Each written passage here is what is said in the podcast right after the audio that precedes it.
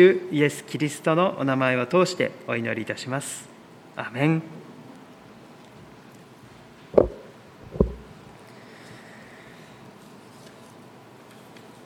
改めておはようございます。え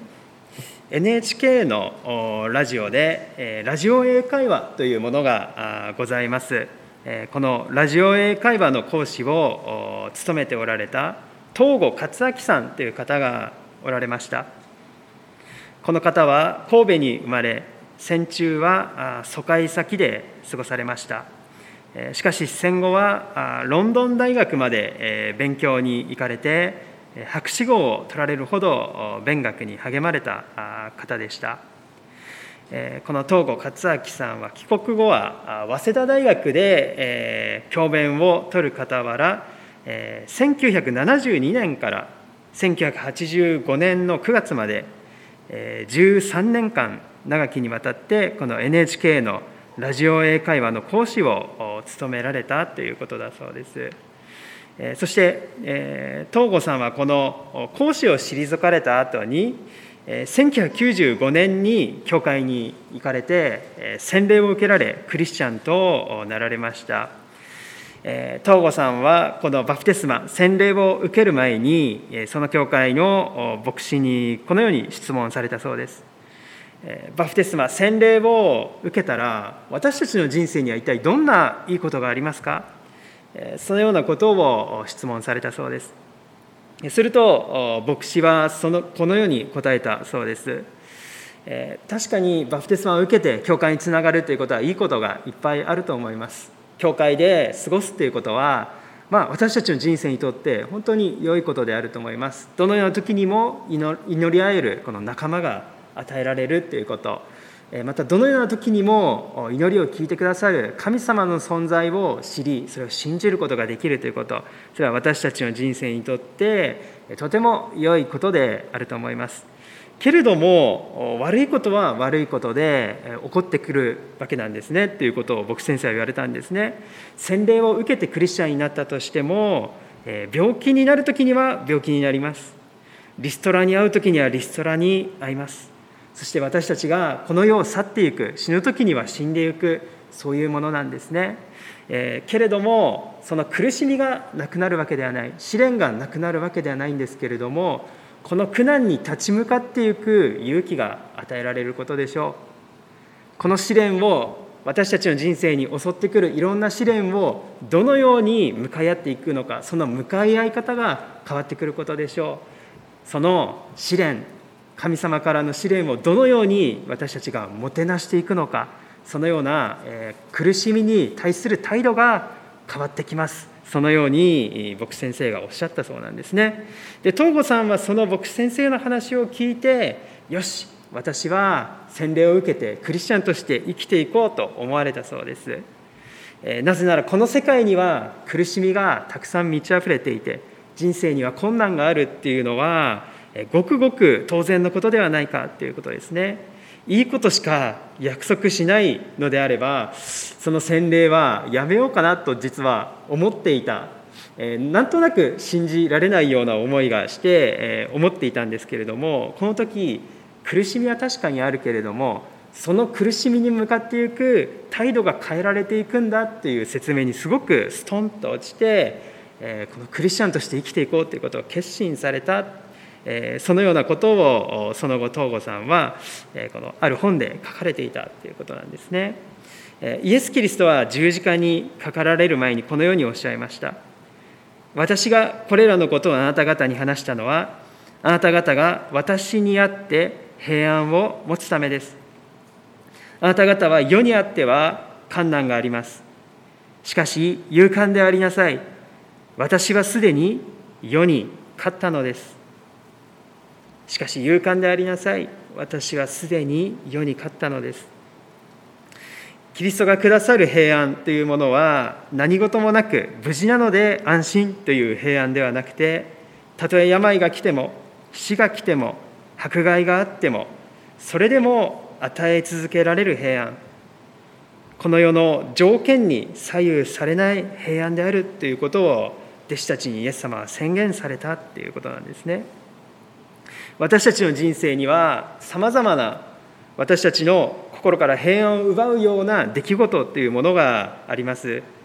目まぐるしく変わる時代の中で心が疲れてしまう。そのようなこともあると思います。あるいはああしようこうしようという願いを持っていてもさまざまな事情でそれが妨げられてうまくいかないということもあるかもしれません。仕事のこと家庭のこと学校のことさまざまな人間関係の問題で悩むこともしばしばあると思います。そのように私たちの人生には嵐と呼べるようなものがつきものであるということを私たちは認めることができます。イエス様とお弟子さんたちがガリラヤ湖を渡られた時に大きな嵐に出会われました。弟子のうちペテロアンデレヨハネヤコブこの4人は湖で魚を取る漁師でした。その海の男たちガリラヤ湖のプロフェッショナルと言ってもいいそのような弟子たちが命の危険を感じるほどの慌てふためくほどの大きな嵐であったっていうんですね。なぜ怖がるのか信仰の薄い者たちよっていうイエス様の言葉がとてもインパクトが強いですね。なのでなんとなくこの信仰の弱い弟子たちこの嵐に慌てふためいてしまう少し情けない弟子たちの姿っていうものがこの話の中ではクローズアップされがちというかそのような印象を抱くエピソードになっているんですけれども今日はまずこの弟子たちを褒めることから始めていきたいと思います。弟子たちが遭遇したこの嵐っていうものはまずイエス・キリストに彼らが従ってきたからこそ出会うことができた嵐っていうことですね。彼らがもしキリストに従わなければこの嵐に直面することはなかったっていうことが言えると思います。でもこの嵐に出会うこともなかったけれどももしイエス様に従わなかったらその後に続く偉大な奇跡も見ることはできなかったっていうことですね。イエス様が向こう岸に渡ろうと言われて船にイエス様が乗り込まれると弟子たちも従ったと23節に書いてあります。このイエス様とお弟子さんたちがその時にいたカファルナームという町から向こう岸に渡るっていうことはこのガリラヤ湖の北西から南東の方に斜めに横断する形になります。そこは違法人の土地でした。ユダヤ人が好き好んで向かう場所ではなく異国の人々が暮らすそのようなところでした。でもイエス様はこのように言われたわけですね。向こう岸に渡ろう、まあ、この後のストーリーで私たちはそこで何が起こるかを読んでいくんですけれどもそこには傷ついた人がいて倒れている人がいてそしてイエス様の救いを待ち焦がれている人がいるわけなんですね。そこに行こうとイエス様が呼びかけられた時に弟子たちは一緒に船に乗り込んで従った。ここはまずこの弟子たちを評価して良いポイントだと思います。信仰を持つがゆえにイエスに従っていくがゆえに起こる葛藤戦いというものが私たちにもあるかもしれません。しかしそれはただ怖がるべきものではなくてまた恥じるべきものでもなくその試練というのは実は後々になって私たちが胸を張って誇るべき勲章のような人生の嵐にもなり得るっていうことですね。その嵐を乗り越えた時にそれが証になっていくっていうことです。24節前半を見ていきますとその時湖に激しい嵐が起こり船は波に飲まれそうになったとあります。マタイがここで使っている激しい嵐という言葉があります。この言葉はもともとサイスモスというギリシャ語が使われています。これは実は嵐という意味ではなくて揺り動かすという意味なんだそうです。マルコとルカの福音書にも同じエピソードが載せられているんですけれどもマタイだけがこの揺り動かしが起きたという表現を使ってこの物語を書き記しているということなんですね。なぜかマタイはこの後に福音書を記すにあたってこの嵐をただの嵐と判断しなかったということですね。つまりこの嵐は私たちの信仰を目覚めさせまた私たちの信仰を鍛えて私たちの信仰をさらに強く成長させるための神様の揺り動かしだったんだっていうことをマタイは気づいてそのように書き記したっていうことですね。24節後半にはこの新約聖書中最も驚くべきと言ってもいいイエス様の行動が記されているわけですね湖に激しい嵐が起こり船は波に飲まれそうになった。イエスは眠っておられたっていうことですね。眠っておられたっていうんですね。この嵐の中で。さまざまなことが言われます。きっとイエス様お疲れになっていたのだろうとよく言われます。これまで教えを長時間語られてまた多くの人々を癒し町から町へ村から村へ旅を続けられておられたので人の体を取ってこられたイエス様もきっと私たちと同じように疲れを覚えられて休んでおられたのであろうということですね。しかしもう一つ語られることはこの嵐の中で眠っておられるこの嵐の中で安心しきって眠っておられるということそれはそれほどまでに父なる神様に信頼しきっておられたのだということですね。まさに私たちの模範とすべきまた目指すべき平安がここにあるそのように言うこともできます。そのようなイエス様を弟子たちは揺り起こしました。主よ助けてください。溺れそうです。と弟子たちは語ったわけですね。慌てふためく弟子たちにイエス様は2つの言葉を返されました。一つはなぜ怖がるのかという問いかけですね。信仰者は何があっても決して恐れてはならない怖がってはならないという意味ではないと思います。どんなに信仰が強くても怖いものは怖いものであり続けると思います。恐れが生じる時は人間ならばあると思います。しかし信仰者であるならばどんな時も信じるものであってほしいということですね。どんな時も何が起こっても全ては神様の御手の中にあるということ。そして他ならぬこの私が主イエス・キリストがいつもそばにいるではないかということですね。なぜ怖がるのかっていう言葉の背後にはそのようなイエス様の眼差し言葉があるっていうことですね。なぜ怖がるのかっていう問いかけに続いて2つ目の言葉は信仰の薄い者たちよっていう呼びかけでした。信仰の薄い者たちよという呼びかけはマタイの福音書の5章から7章までありました。三条の説教の中で一度出てきた言葉ですね。どこでイエス様がこの同じ言葉を語られたか皆さん思い出すことができますでしょうか？マタイの6章30節でしたね、まあ、くしくも今村正恵先生が先週メッセージしてくださったところなんですけれどもマタイ6章30節にはこのようにあります。今日は生えていて明日は炉に投げ込まれる野の草でさえ神はこのように装ってくださる。ましてあなた方にはなおさらのことではないか信仰の薄い者たちよ。この信仰の薄い者たちよってイエス様が語られる時にこれは必ずしもイエス様がお咎めになってお叱りになって語っている言葉という意味ではないということですね。どうしたんだ？信仰の薄い者たちよ。お前たちよ。しょうがない。私が一緒にいるじゃないかっていうそのイエス様の眼差しですね。お怒りになっているイエス様のお顔ではなくて本当に私たち一人一人をまっすぐ見つめてくださって笑顔で微笑んでこのように語ってくださっているイエス様の御顔を思い浮かべることが大切であるかなと思わされます。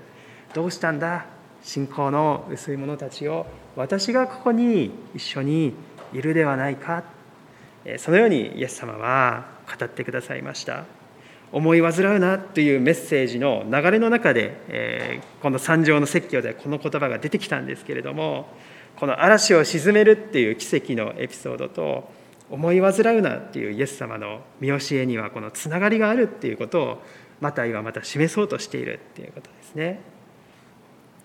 この嵐の中でイエス様の弟子としてイエス様に従う者としてなすべき行動は何だったのかある意味で弟子たちはその正解を一つ選びました。イエス様に助けてくださいということですね。イエス様に助けてください溺れそうですとありのままをお話しした。それは弟子たちとして全く正しいことなすべきことでした。もうこれ以上は自分の力でどうすることもできない。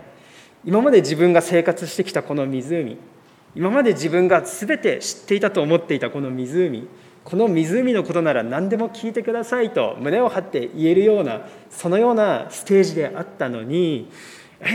自分の力でどうすることもできないというところに直面したわけですね。この人生自分の力でうまく何でもできると思っていたこういう時にはこのように対処してこういう時にはここに頼って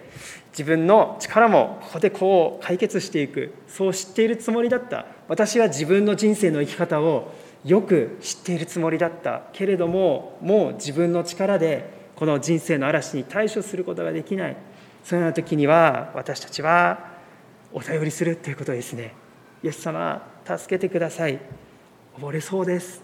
ここに弟子たちの習うべき私たちのえこの生き方が一つあると思います。けれどももう一段上がったもう一段レベルの高い行動があるとしたらそれは何だろうか。それはイエス様と一緒に眠るということではないかなと私は思わされたんですね。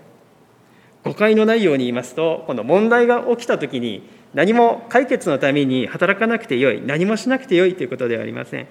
何か問題があった時にはその問題の解決のために私たちは最善を尽くすべきですね。しかし先ほど申し上げた通りもう自分の手ではどうすることもできない。自分の力では自分に与えられているこの力ではもうコントロールすることができないというような問題に直面した時に自分の力でもジタバタしてもどうにもならないという時には諦めてもいいし手放してもいいし委ねるということが最善の選択であり得るそのようなことがしばしばあります。だから思い煩いを捨ててもし疲れているならもうこれ以上頑張れないっていうところに来てしまったならこの嵐の中で一緒に眠ろう。休んでもいいんだよ。とイエス様がそのようにおっしゃっているように感じます。この嵐の中で眠っておられるイエス様この嵐のただ中でど真ん中で安心のうちに身を横たえているイエス様はあなたもこのように生きていいんだよとどこか教えてくださっているようですね。私たちもこの自分の力ではどうすることもできないそのような時に直面した時にイエス様と共に身を横たえてむしろその嵐の中でも力を養っていく力を蓄えていくそのような安息に預かることが許されているということですね。今週の木曜日3月11日であの未曾有の被害をもたらした東日本大震災が起きてから丸10年になります。私はアメリカから8年ぶりに日本に帰ってきたのが2011年の2月でありました。まだ1ヶ月も経たないうちに大きな地震に出会いました。まさに私にとっては神様の揺り動かしだったように感じられます。その時新潟に住んでいた私はその年のうちに2回東北にボランティアに行く機会が与えられました。というよりも必要だから行ってこいということでその時の新潟の教会から送り出されていきました。この北関東近辺の若い牧師さんや献身者のグループでこのボランティアに行ったんですけれどもあ皆さんはキリスト教の宗教関係の皆さんでしたらぜひお願いしたいところがありますということでそのボランティアの本部の方々から送り出されたところはまだご遺体が出てくるかもしれないという地域だったんですね。なのでその地域で瓦礫を撤去して泥をかくっていうことは本当に亡くなられた方にそこで出会うかもしれない。あなたたちは宗教者だからここをお願いしますということを言われた時にまだ私その時26だったんですけれどもあの本当に大丈夫かなと思って心配しながら行きました、幸いと言いますかその亡くなられた方にお出会いすることはなかったんですけれどもそこに行った時本当にここが日本なのかと思うような光景が広がってたんですね瓦礫が山積みになってここに町がありましたなんていうの写真見せられても全然思いがけないような光景がそこに広がっていたんですね。で次の年行くと本当にきれいになってました本当に瓦礫が1年でこんなになるのかと。で復興っていうのは本当にこんなに早く成し遂げられるのかっていうのはこう驚いたんですけれども瓦礫の山がまたアスファルトが引かれて少しずつ町がまた建て直されているっていうそういうところを次の年は見させていただいたんですけれどもしかし人々の心はこれから立ち上がっていかなければならないとよく教えられました。だから人々の心っていうのは町は元通りになってもその傷ついた心っていうのはもっと時間をかけて立ち上がっていかなければならないそういうものなので、えー、ぜひボランティアよろしくお願いしますとそのいつも常駐されている本部の先生方がおっしゃってたんですね。ですので私たちは10年経った今もあの東日本の大震災大きな嵐に見舞われた方々のために祈りたいと思いますね地震と津波の災害そしてもう一つ甚大な被害があったのが原発事故というものでした。福島の原子力発電所が水素爆発を起こしこの近所の住民は避難を余儀なくされました。福島の原発から一番近かった教会というのが福島第一聖書バプテスト教会という教会でした。皆さんもこの教会の名前は聞かれたことがあると思います。私たちと同じバプテストの流れに属する教会ですね。この教会の方々は原発事故の後教会ごと避難して各地を転々とされました。最初は米沢に行ってそしてその後はこの会津に行ってそして最終的にはこの東京の多摩の方に行くそのようになりました。そして現在は福島県のいわき市に新しい街道を建てて再び教会活動を続けておられる教会ですね。この教会の主任牧師であられる佐藤明先生という先生がこの震災後に書かれた本の一文を最後にご紹介させていただきたいと思います佐藤明先生が震災から1年後に書かれた本の内容になります長く引用させていただきます。教会を閉鎖しなければならない日が来ようとは考えもしないことでした。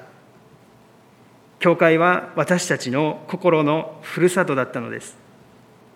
失ってみて気づきました。私たちは教会が大好きでした。行われるはずだった婚約式も行われませんでした。子どもたちはどんな時も明るく生きているように見えましたが夜になるとしくしく布団の中で泣いているとつい先日ある母親に聞きました。ほとんどすべての会社が倒産し大人も子供も居場所を失ったのです。寒さもまだ厳しい時でした。この現代の先進国の平和で豊かなはずの日本で冗談抜きに餓死して死ぬことがあり得るのだということを知りました。もしも幸せのハードルというものがあるとしたら私たちはいきなり下がりました。ゼロになりました。5日ぶりにシャワーに入れてもらった時にはありがたくて泣きました。床や段ボールに寝ていた生活から毛布や布団で寝られる生活になった。食べ物がなかったのに缶詰がありがたく今は日に3度の温かい食事を食べることができる。久々に温かいものを口にした時は味ではなくその温かさに涙がにじみました。私たちは見えるものを失って真に豊かなものを得たかもしれません。イエス様は旅に出かける時にはカバンも靴も杖も金もいらないと言いました。そんなことはできない。いるに決まっていると思っていましたが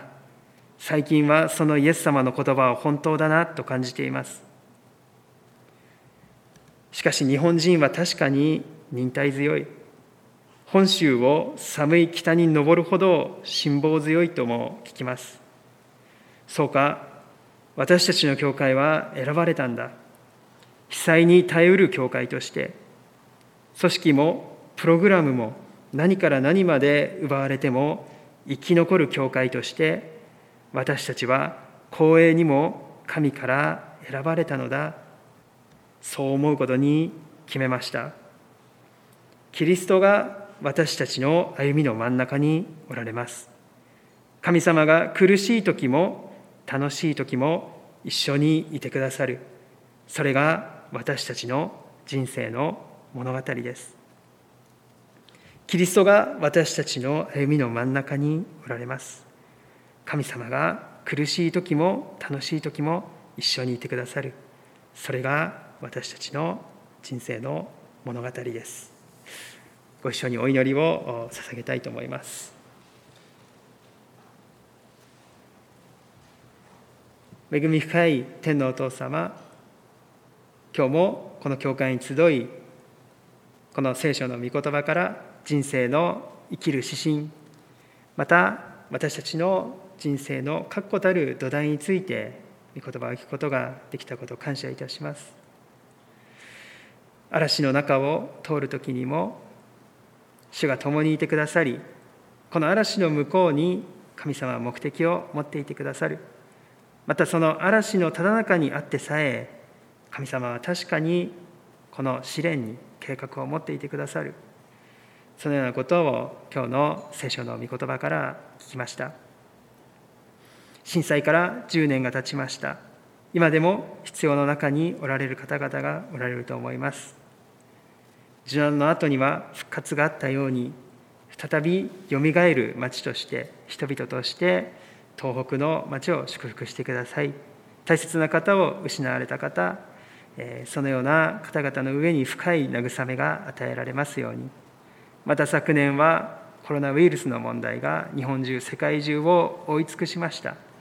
今でもその問題は完全には収束しておりませんけれどもどうぞこの問題のただ中にあっても人々を愛する神の愛があることを教会が示していくことができるように。この神様によって共におられるイエス・キリストにあって私たちは希望を持つことができるということをはっきりと宣言することができるようにまず私たちがその希望に預かることができるように私たちがまずその信仰に満ち足りることができるように私たちの心を導いてください。嵐の中にも共におられます主イエスキリストの皆によってお祈りいたします。アメン。